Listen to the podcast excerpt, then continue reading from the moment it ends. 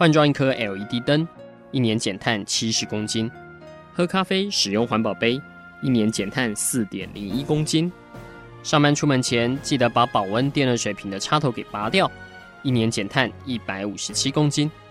面对气候战役，对抗地球暖化，可以是个人的事，更需要政府及企业的参与。台达电子文教基金会邀您一同寻找既能提升生活品质，并可大幅提高能源使用效率的提案。欢迎收听《气候战役在台湾》。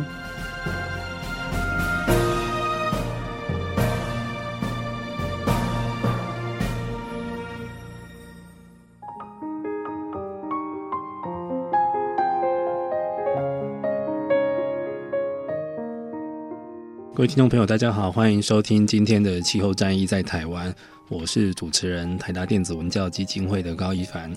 那今天我们来跟各位聊一聊这个 CSR 哈，这个 CSR 它的中文就是企业的社会责任哈。那每年就是台湾有一些单位都有在做企业社会责任的调查跟评比这样子。那我们今年也来回顾一下今年的企业的社会责任的进的状况怎么样，然后。这一次我们邀请到的是《远见》杂志的资深撰述林佩萱小姐哈。那其实佩萱去年也有来到我们节目来分享他们评比的状况哈。那因为《远见》杂志是国内第一个做啊企业社会责任评比的，也是目前历史最久的哈，所以应该是很有分量来谈这样的状况哦，可以做一个长期的趋势观察。好，那我们欢迎佩萱来到我们节目中。大家好，我是《远见》杂志记者林佩萱。那佩轩，可不可以先跟听众朋友交代一下，大概今年的一个参赛状况怎么样？然后有出现一些什么样的新的发现吗？我看一下你们的今年的赛制，好像做了一个蛮大的调整哈。嗯，今年的远见企业社会责任奖哦，其实是已经迈入第十四届了。那我们走过这十多年来讲，老实说，今年我们的参赛家数还是很不错的。呃，本届共有一百三十八家的企业报名，那参赛的件数有多达两百一十九件。最终呢，我们是选出了三十三个获奖的企业单位哦。那当然，就像刚刚主持人有偷偷跟大家爆料，就是说，其实我们今年也算是呃联合举办了第一次的远见社会企业奖。那我们叫做社企之星。那在社企之星部分，其实也有多达六十家企业共同来响应，算是结合我们的 CSR 奖以及社企之星奖，做一次盛大的举办。哦，这应该是台湾第一个有在评社会企业的这样的一个评鉴制度嘛？哈。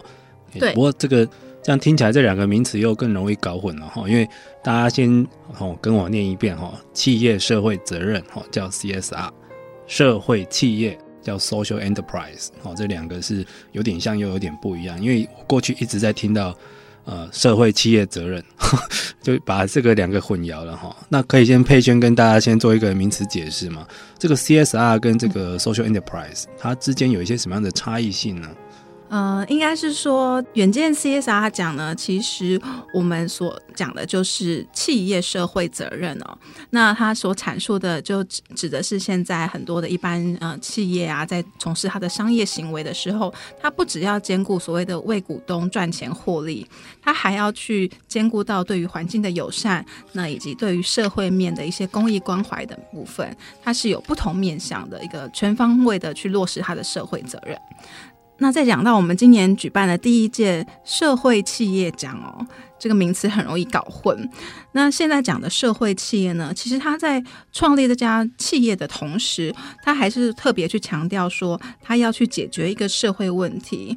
普遍来说，现在的讲法就是说，他会运用一些创新的商业模式去解决社会问题，来达到说，呃，他所谓的最大获利，不只是针对于他的企业股东，而是针对可能一般大众整体性的利益、社会的利益来做一个考量。嗯，哦，大家有听懂了吗？所以听起来虽然有点复杂，但是还是略有不同了哈。那我这边简单的 summarize 一下哈，其实。呃，以前的所谓的 CSR 企业社会责任是针对既有的企业的一个格式了哈，就是你企业希望你在经营的时候不要为非作歹，所以会有很多的检测机制哈。大家应该听过什么 ESG 啦哈，就是社会面、环境面跟公司治理之类的哈。那这个社会企业听起来就是一个很新的创意，它可能一开始它的发想就是要解决某个社会问题。但它又有别于一些非营利组织，就是它必须是要有自己的单独的获利的能力，要有市场竞争力的。哦，那所以国外的很多大型的社会企业，其实都已经不是大家想的那个这样子，需要去公开去募款。哦，其实它在市场上是可以盈利的。哈，像可能大家听过很多像什么汤姆鞋，哈，Tom Shoes，哈。或者是巴塔哥尼亚，这就是国际上认证，觉得是一个很有名的社会企业，或者也有人一种系统叫做 B 型企业之类的。哈，那现在台湾也慢慢的引入这样的一个创业的机制，那也很很感谢《远见》杂志第一次办为社会企业量身打造做一个评鉴的系统，这样子哈。好，那我看了一下今年的报道哈，其实这次哦，好像金融业是一个大赢家哎，然后如果以拿到的奖项来说，金融业是最多的哈。对，呃，远见 CSR 这个奖项，其实我们呃可以来介绍一下，它其实分为两大类的比赛哦。第一大类就是比较属于年度大调查，它很像是一家公司嗯、整年度的一个整体绩效的比赛。第二大类的比赛呢，它就是杰出方案类的比赛，它是分成四大组别哦，包括了幸福企业、那环境友善。啊，教育推广以及公益推动，针对这四个主题呢，由参赛的企业他们来各自提出他们相对应的做法，那给评审来做一个评比。那刚刚主持人提到的，我们今年，呃，总观来看这样的一个得奖结果，其实，在以方案类来说呢，我们今年获奖的确实是金融业的表现非常好，嗯，等于呃包办了过半以上的奖项都被金融业拿走了。那针对这个现象，其实我们自己来分析，嗯、呃，也可以。展现说，哎，其实这几年金融业在落实他们的社会责任上面呢，有很多新的创意以及新的做法。那相对于其他，比方说电子科技啊，或是传统产业，确实在今年特别的得到评审的肯定。嗯，所以金融业大家现在也可以也可以感觉得到哈，他们这个为了要不管是维系民生，或者是要做一些社会公益的服务跟投资，也是不遗余力了哈。那也是有出现在这样的一个评比的成果里面，但是。佩欣，我看到，哎，你们今年还有增加了一个中小企业特别奖，好像各个方案类别的评比里面还可以评审可以自己去定夺，可不可以特别鼓励某个中小企业这样的？嗯。当然，就是除了刚刚提到的，我们有几大类别的产业类别之外哦，我们确实这几年观察下来也，也也都，呃，我想大家也都很很清楚啦。台湾其实很多中小企业为主，我们也非常希望鼓励他们在于尽他们的社会责任面上有更多的实践。那就不仅只限于说所谓的大型企业或者是上市柜公司。因为像这类型的公司，现在已经都慢慢的有法规的一些规范来要求他们，不管是缴缴呃企业社会责任的报告书啦，或者是说呃要让他们纳入一些公司评鉴这方面的一些呃公部门单位的评比哦。那相较于之下，对于中小企业好像就是比较被忽略掉，那、呃、甚至是很多中小企业主，就我们跟他们互动的经验，他们也会自己。总是会有点裹足不前，会认为说，哎，好像这些事情我应该还做不到，我没有能力去做。那事实上，我们也是想借由这个所谓颁发呃设定这个中小企业特别奖的这样一个奖项，来鼓励更多的中小企业去看到说，其实你不要限于说你的公司规模大小，或者说限于你的所在地的，也许是你觉得哦，我是中南部的企业啊，这种在北部的活动好像我就会比较弱势。但事实上，就我们的奖项，我们还是希望多鼓励这样的业者站出来。因此，呃，我们今年呢也特别呃颁发了这样的奖项。让大家看到所谓中小企业的一些落实的典范。嗯，对，像其实呃，今年就看到有两个中小企业的特别奖哦，分别是在环境友善组那个方案类别里面有大爱感恩科技哈，另外是在公益推动组里面有磊山保险经纪人哈。其实像就像佩轩说的，就是我们如果以远见杂志的这个 CSR 评鉴的参赛的破额来看，目前的确还是以。大概要百亿年营业额百亿以上的企业是一个参赛的主体哈，所以很容易给人家一个就是这种社会责任是等我企业长大后再说哈，等我钱赚很多后有再说。但其实很多中小企业，它如果有心的话，来这个竞赛评比也是会被被评审看到的哈。那希望可以破除大家这个一个迷思。好，那我们到这边先休息一下，下一段我们来看看说，哎，今年的这个调查有出现一些什么样的新的发现呢？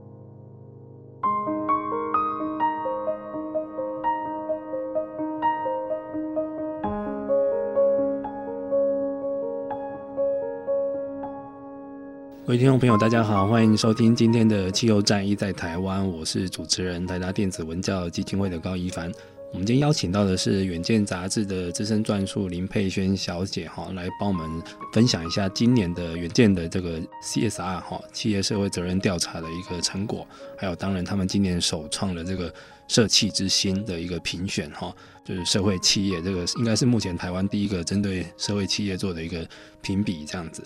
那这一段我们要谈一下比较扎实的内容哈。其实远见这个不只是给奖项，他们每年也会发问卷给所有的参赛企业，然后从头问到脚哦，这个 CSR 的执行状况到底怎样？那我先跟佩萱请教一下，今年的这个整体分数看起来不到七十分诶，好像是有点退步哦。对，没错，呃，我们做了十四届的这个 CSR 的评比哦。其实，嗯，每一年透过像这样一个大调查，我们都会有一个年度的分数哦。嗯，那今年的分数出来的时候，呃，我们自己内部一开始在看的时候，也会有点，呃，有点战战兢兢的，我想说，哎，今年的最后的那个总平均分数啊，其实是六十八点六一分。嗯。那就算是四舍五入哦，也是只有六十九分，也就是没有突破七十分这样的一个门槛哦。那对比说我们前三年哦，其实，嗯、呃，这个分数老实说，确实是在逐年下降的。这一开始，呃，确实是一个蛮令人感到警讯的地方哦。那我们自己再去进一步的分析，说这个分数下降的原因哦，其实当然也跟我们今年在整体的问卷上，我们做了一个重新的整理有关哦。也就是说，在所谓的考题上哦，我们出什么问题让企业来回答的这个考题呀、我们也今年呃希望做一些进一步的改善，就是做了一些更动哦，就是把过去一些像是企业他们可能多半都已经能够达到的所谓的基本题啊，其实我们就会把它汰换掉，嗯，那换成了一些可能跟现在新的一些趋势更有关系的，或者是说嗯、呃、更具未来前瞻性的一些。更难的一些进阶题哦，那这个的在考题上的变动，当然确实也影响到今年分数上的差距哦，那导致说今年的整体的总平均其实是嗯还不到七十分的。对，其实感觉是每年这个题目有在变动，那无形中也是变难的了哈，所以要维持这个平均分数的进步也不是那么容易的事哈。那我们现在就来一题一题来看哦，其实真的他们今年多了好多新的题目，像我们过去有问到就是。企业内部的一些道德规范或管理准则，哈，以前都是讲什么类似供应商管理啦，或者是有反贪腐、反歧视之类的。今年又问到有没有多一个税务政策？这个税务政策，这个回答有的也大概只有百分之五十二左右而已。佩轩可不可以跟我们解释一下，这个税务政策跟 CSR 有什么关系呢？嗯。这一次呢，我们特别加了税务政策，就是主持人非常的慧眼哦，因为我们在定下这个题目的时候，接到最多企业来电询问，或者是说想了解说这个到底在问什么的，其实这一题可以说是比例最高的，很多企业都会跟我们讲说，哎。我们的税务政策，嗯，就是遵从法律规定啊。那法律决定要缴什么税，我们就来缴什么税。那这个确实是一般多数企业的想法。但其实深究这个问题呢，大家可能会发现哦。因为现在很多的企业，它会有，比方说，呃，跨国的一个企业经营哦，它在很多因应不同国家的地方上的税制的时候，其实它都会有一些风险的必要性的存在哦。当然，这一切都还是在合乎法律的情况之下，但是如何去面临，比方说一些当地的税务的调整，那可能就会导致它业务上的一个经营风险哦。其实这点是过去有一些企业可能不会去特别注意到的，但它确实在呃企业的永续经营上还是一个不可避免的挑战。所以加上了这个所谓呃税务政策的这一项条款哦，其实也是这几年来我们观察了国际间在 CSR 经营上的一个蛮重要的新的一个事件。对，我觉得这一题明显是要问这个企业有没有这个反逃税，或者是要面对各国不同政府的这种稽查税务的一个准备了哈。因为大家也知道，现在很流行一种 东西叫洗钱天堂哦。有些企业为了逃税，真的是会故意成立一些纸上公司去避税，那也被各国政府追来追去这样子哈，形成一种全球在大抢钱、大洗钱的状态这样子哈。那这个其实也很容易影响一个企业的一个社会观感这样子。好，那我们来看一看这个，呃，在我们听众们最熟悉的这个气候风险的部分，诶，今年有问到企业有没有导入这个内部的碳价或碳费哈，但是诶，回答有的还真的蛮少的，还不到百分之十诶。这个我们台湾企业好像目前在这一点上的确是算落后哈。对，当时远见在设计这个题目的时候呢，老实说，我们也可以预见，就是回答有的企业一定是不多的。嗯、那甚至说，我们有呃另外一个选项哦，是说呃。提到说，呃，如果你没有导入，但是你是不是有规划要导入这样的制度？就是问他一个可能的未来性或者是可能的目标哦。那即使是这样子回答说他有正在规划，那甚至是要考虑要导入这样碳价或碳费制度，像这样的公司的百分比也大概只有三成左右哦。那整体来讲确实是不高的。那不过，就我们要设计这样的题目进到我们的考题里哦，其实我们远见这边的一个蛮呃基础的想法，也是希望说借由这样的关系来触动哦。更多的企业去重视到这样的议题，因为 等于说这就是跟大家讲说，哎，我现在重视这个了，我们评比要看这个指标，嗯，那希望大家往这个方向尽量的去推动。那所以说，虽然我们今年加了这个题目，那看起来呢，确实是只有不到一成的企业，呃，实际的数据就是百分之九点三的企业表示说他们已经有导入碳价或碳费制度，但我们还是蛮希望说，呃，将来我们每一年哦累积下来，可以看到更多的企业在这方面有更好的表现。嗯，其实我们去年在那个 COP 二十三哈那个气候会议上有拿到一份资料，就是有一些单位有整理出目前全世界的一些主要大型企业有导入内部碳定价的。嗯，我就我们我们很无聊的去整理一下台湾到底有几家在里面哈，那个都是英文名字，要一个一个去对。我如果没记错的话，只有七家。哦，所以这是目前台湾这方面还真的要做好因应，因为这个在国际的气候谈判上已经是一个很主流的观念了哈。就像国家要定碳税或碳价，其实企业也可以在内部自己定哈。然后在于这个鼓励政府的这个呼应政府的绿能政策上，原件也有问到企业有没有买这个再生能源的凭证哈。这个大家如果去 Google 一下就知道，目前这个是叫好不叫座了哈。目前的确回答到的也是。大概也只有百分之十左右是说有购买了哈，而且有取得证书，这样加起来有买的哦，这个大概不到百分之三十，也是呼应了目前企业的想法。这个从这一题看起来，是不是表示企业对目前政府这一套绿能的政策不是那么买单呢？嗯，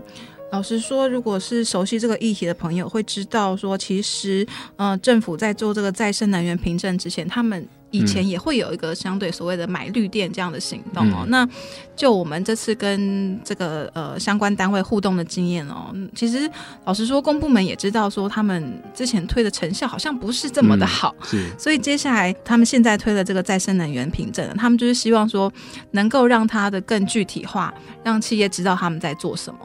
那呃，就我们的立场，当然我们我们听到了这样公部门的呃期许哦，我们我们也是很乐见啦，所以这次也才会在题目当中帮忙放入这样的题目，希望说能够促进在国内的一个制度上的去产生推动哦。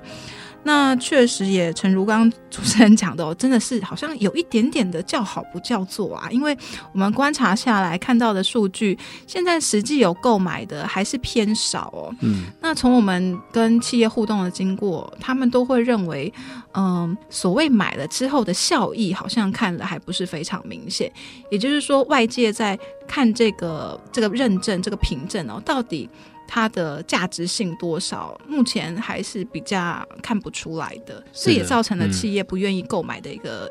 意愿。所以这一题是一个很好的一个测水温的一个 测企业态度的一个一个可以观望一下哈。那这边我建议一下佩璇，如果原件明年要再加题目的话，其实现在应该很主流的，国外的很主流的是大型的企业有它的一个能力的话，它应该要自己准备一定比例的再生能源的一个自我的电力这样子哈。这个国外有人叫绿电比例，然后也有人甚至有很多企业都喊出了百分百的再生能源的这个实实践的承诺哈。所以如果明年要再加超难题，或许这一题可以列入看一看这样，尤其是针对那些高耗能的产业哈。希望它有一些制定的自有的电力的比例哈，不要一天到晚一直吃台湾的电，因为台湾目前的产业用电真的是太上了一点。好，那我们到这边先休息一下，我们下一段再来听听看佩轩说这一届的问卷有一些什么样新的发现。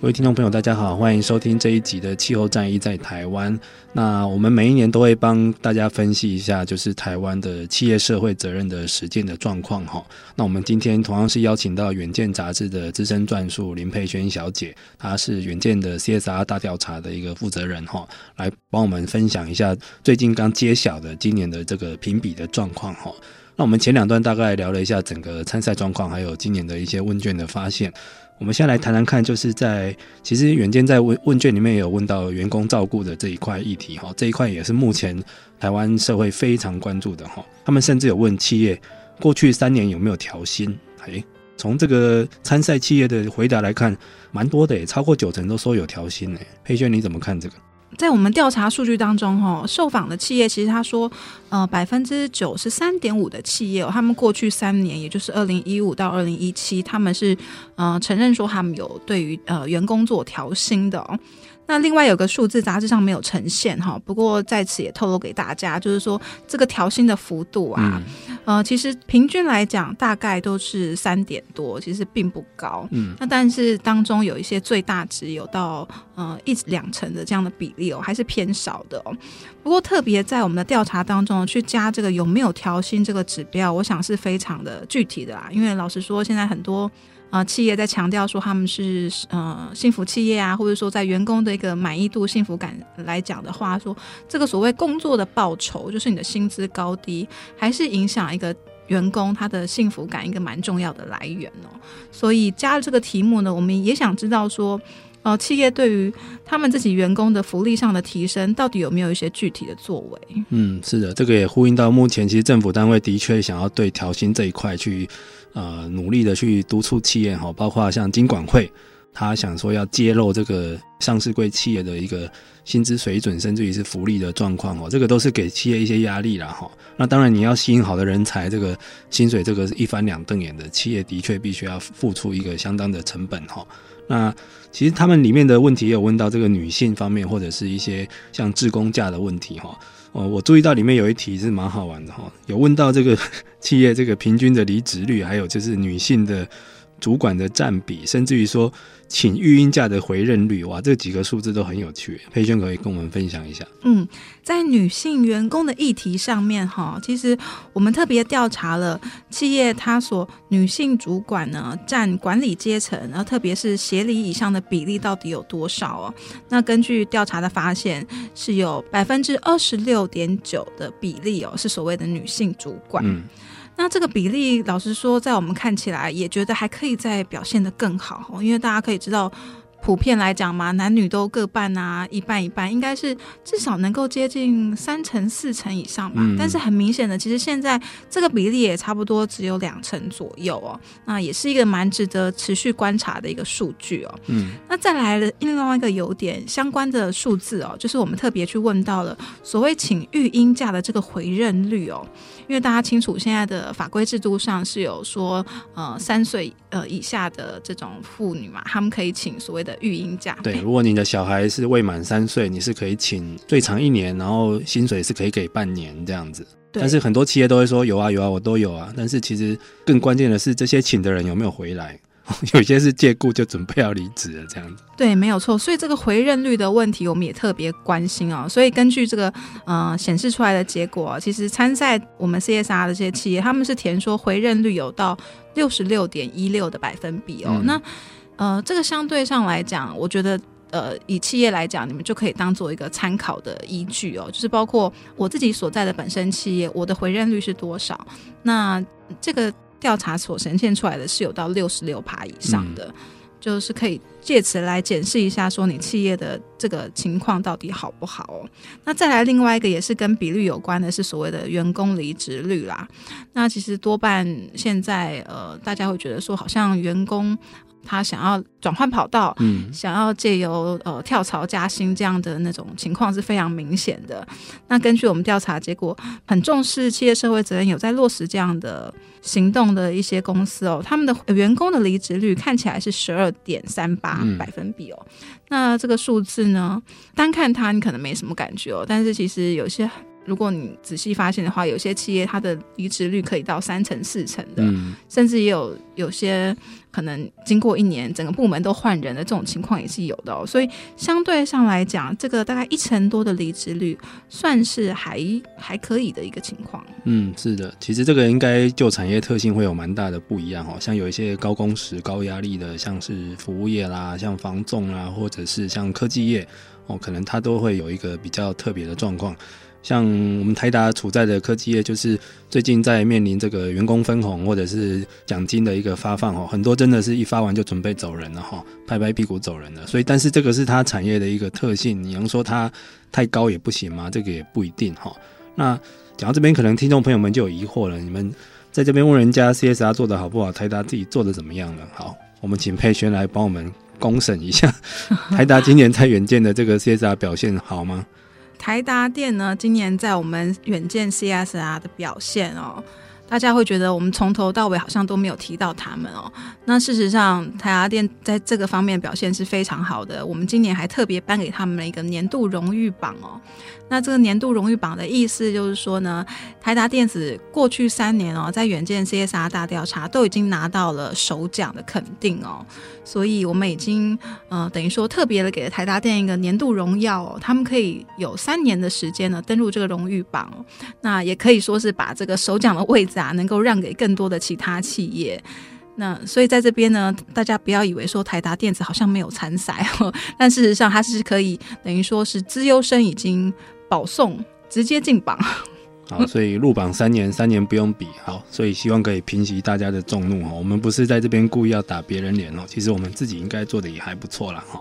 那我们来延续刚刚的话题来看好了啊，这个要帮员工这个催生哈，安心生小孩，我们在里面看到就有一个实践的方案哈，是幸福企业组里面的国泰世华银行，它有一个就是帮忙贴心职场助好运的计划。佩轩，这个计划有什么它特别的地方吗？嗯。就是非常的，算是非常凑巧啊，也真的就是呼应现在趋势的一个状况哦。因为大家知道，现在职场妇女啊，怀孕妈妈总是会觉得，好像工作跟家庭蜡烛两头烧，会有很多没有办法负荷的情况哦。嗯、那正好就是我们今年在我们的幸福企业的这一组的竞赛当中，我们就看到了，诶，国泰世华银行它提出了一个国泰宝宝安心成长计划。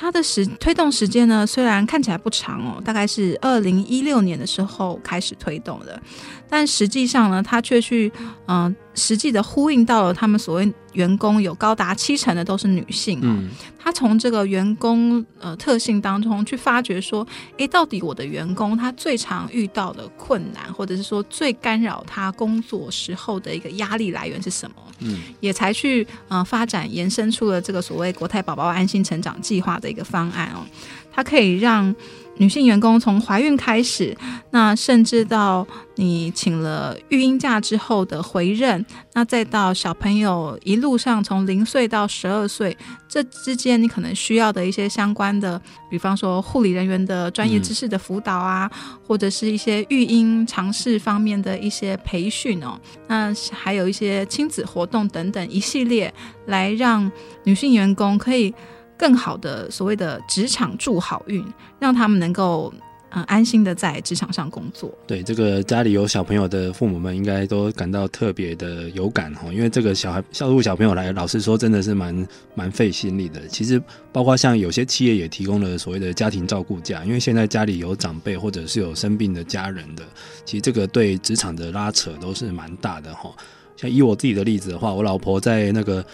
呃，老大哈，我大女儿她在两岁半的时候有请了育婴假，但是没有请到半年了，大概五个月而已哈。因为那时候就发觉哦，真的很难分神去照顾小朋友这样子。那本来育婴假请完回去上班了，我觉得啊，天哪，终于熬过第一胎，想不到第二胎小朋友更凶哈。但是感觉这时候又更需要育婴假了哈，但是来不及了哈，已经请光了哈。好，那我们在这边先休息一下，下一段我们再来看看另外一个跟我们这个环境跟气候有关的案子是。国泰的一个太阳能光电的融资的一个手法哈，那我们听众朋友先休息一下，下一段我们回来来介绍这一段。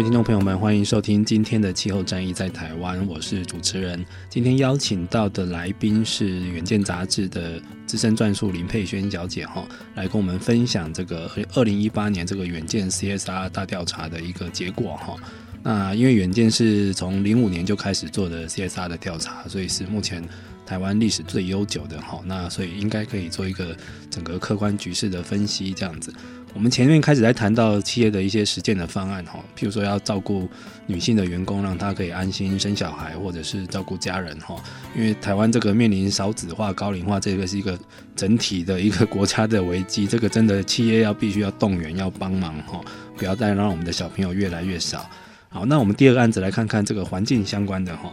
这个国泰也有做了一个太阳光电融资的一个计划，可不可以请佩轩帮我们介绍一下国泰这个案子有什么特殊的地方吗？今年在远见 CSR 的杰出方案当中，哈，我们的环境友善组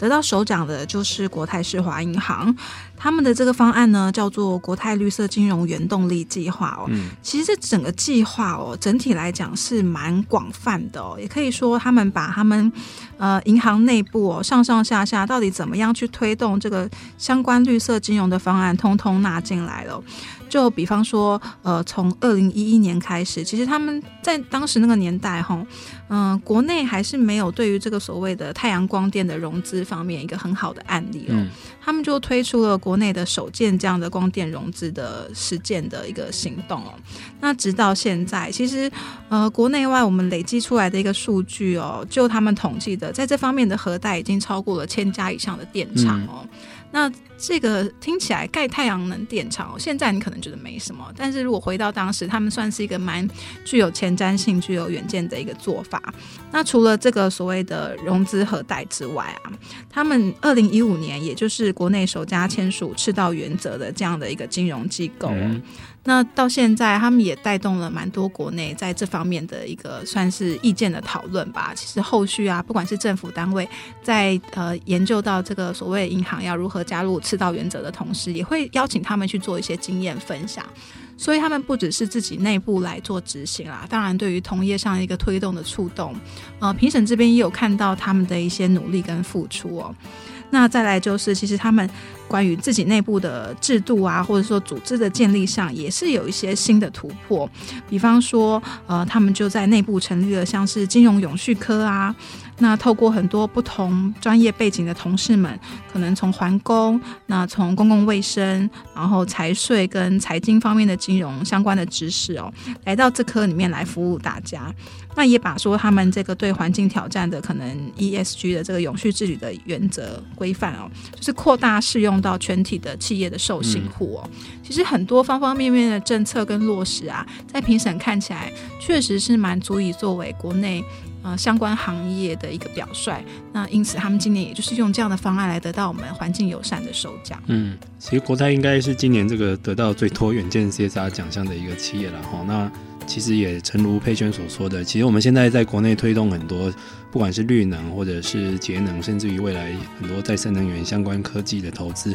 都非常需要绿色金融的一个加码跟协助哈。像前几天有一个新闻，不晓得大家有没有看到，就是目前政府大力鼓吹要帮忙离岸风力的融资哈，结果听说关谷的行库是挂零哈。那可能大家对这个不熟，但是也希望金融业赶快加入战局啦哈。那当然不是说要一定要去当善财童子哈，是在合乎银行的整个授信的体系下，又符合社会责任的话，可以多帮一点忙这样子。好，我们最后一点时间来看一下第一届的这个远见的社企之星的评比的结果哈。今年一共挑出来了八家哈，而且它是没有分排行名次的啊。那个大家可能目前看了一下，会觉得呃，目前看不到太大的一个重点跟亮点。佩轩可不可以快速的跟我们介绍一下，有没有哪一两家你觉得是蛮特别，可以推荐给听众朋友们？对，我们第一届的远见设计之星选出了八家，那这八家当中呢，包括了比方说大爱感恩科技啊、里仁，那还有落水国际，然后林香粮食。那绿藤生物科技，以及包括了第一社会企业，还有一家叫简果公平贸易的，以及跟木可，嗯，总共八家企业哈。那我就大概快速的介绍一下，比方说像木可哦，大家听到木可可能对它没有印象，但实际上呢，它就是推出了呃那个鲜乳坊品牌的这家企业哦。嗯、那这家社会企业这几年呢，老实说，如果是关心社企的朋友，其实会知道它已经算是蛮小有名气了。尤其是说它这个呃鲜乳的产品哦，在很多的通路现在都已经能够买得到了。它就是呃标榜说第一罐从群众而生的鲜乳哦，当时的创业其实就是从群众募资的平台开始崛起的。嗯、那创办人呢，嗯、呃，是来自于有他具有兽医背景的，他希望说能够做到兽医的现场把关呢，以及说可以溯源管理，那再加上成分调整的这样一个高品质的鲜乳来提供给现在的消费者，那。其实不只是在卖商品的部分啦，他对于这个所谓的呃兽医系的像这样的一个学生哦，这样专业性的培育，他们有没有办法进入职场的这个障碍当中，他们也有做一些努力啊。那因此今年他们就是一个得到我们社企之星的代表。好像除了木可以外哦，就鲜乳坊哦，也有其他两家像里仁跟林香粮食都是做的跟食品有关的哈。对，在食品的议题上，呃，大家可能也会发现哦，其实这个关于食农的议题哦，就是食物的食，农业的农。这个议题呢，在国内的社企算是一个蛮显学的，哦。嗯、很多朋友，你可能会觉得说，哎，好像蛮多社企，你听到的，他都是从事这方面的一个行动哦。不管是小农的富裕啊，或者是一些农产品的贩售，那还是说一些食品安全这方面的维护，哦，那确实这是国内一个食品业在社会企业方面的一个大宗哦。那我们今年在八个名额当中哦，其实就有两家，刚刚点到这两家算是这个领域。嗯，那其实像我还看到的有那个蛮特别的，因为有一家跟我们做的还蛮相关的，就是若水国际。其实他是帮生障者去开创这个就业的机会哈，不过他投入的领域竟然是这个 Green BIM 哦，BIM 这个建筑资讯建模。这这一家还蛮特别的，因为我们那时候在研究这个 Green Bin 的时候，发现哎，国内竟然有一家团队是专门在做这样的一个资讯的服务的。我也请佩轩帮我们介绍一下。嗯。落水国际哦，蛮有趣的哦。他其实作为一个社企的代表，他自己早期的时候，他有点像是做社企创投育成的这样的一个角色哦。嗯、但渐渐的，他也发觉，嗯，光做这样的育成，一直教别人怎么做，这样是不够的。他们也想要自己跳下来实践。因此呢，他们的团队就去研究了很多的行业。那我我没记错的话，我记得他们执行长有提过，他们大概研究过呃二三十种不同的。行业别吧，去思考说到底什么样的行业可以来做这样的一个投入。那因此最后选择让身障朋友来做这个，利用云端科技来做到这个所谓的三 D 建模。那用最简单的方式来解释它，就像是你先用呃三 D 模型来把房子先预先盖过一遍。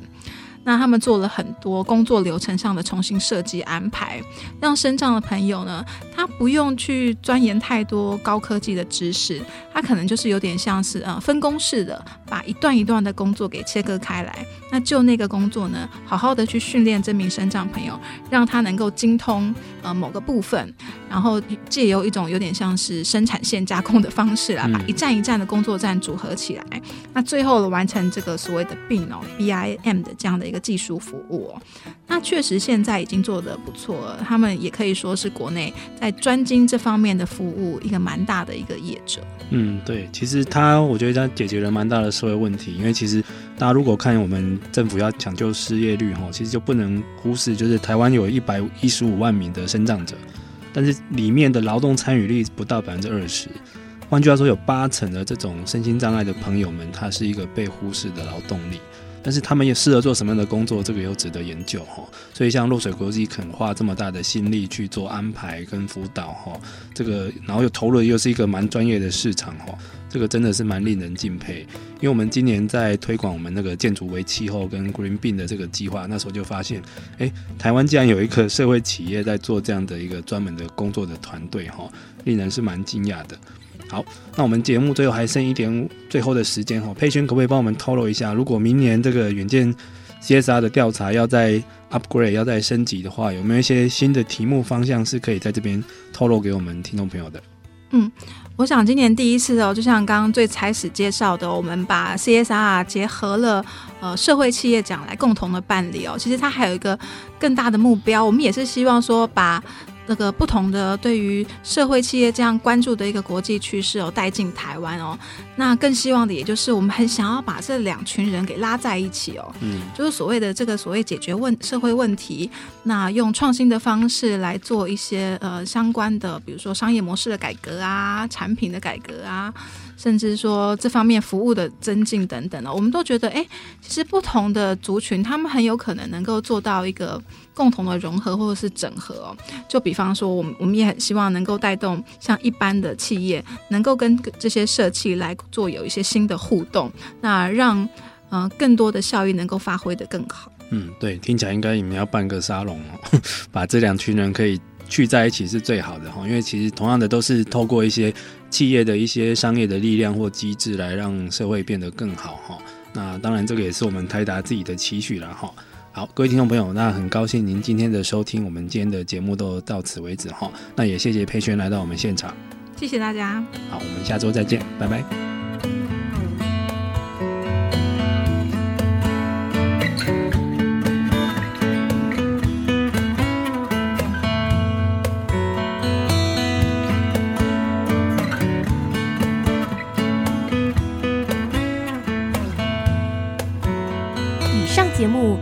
台达电子文教基金会独家赞助播出。台达电子文教基金会邀您一起环保节能爱地球。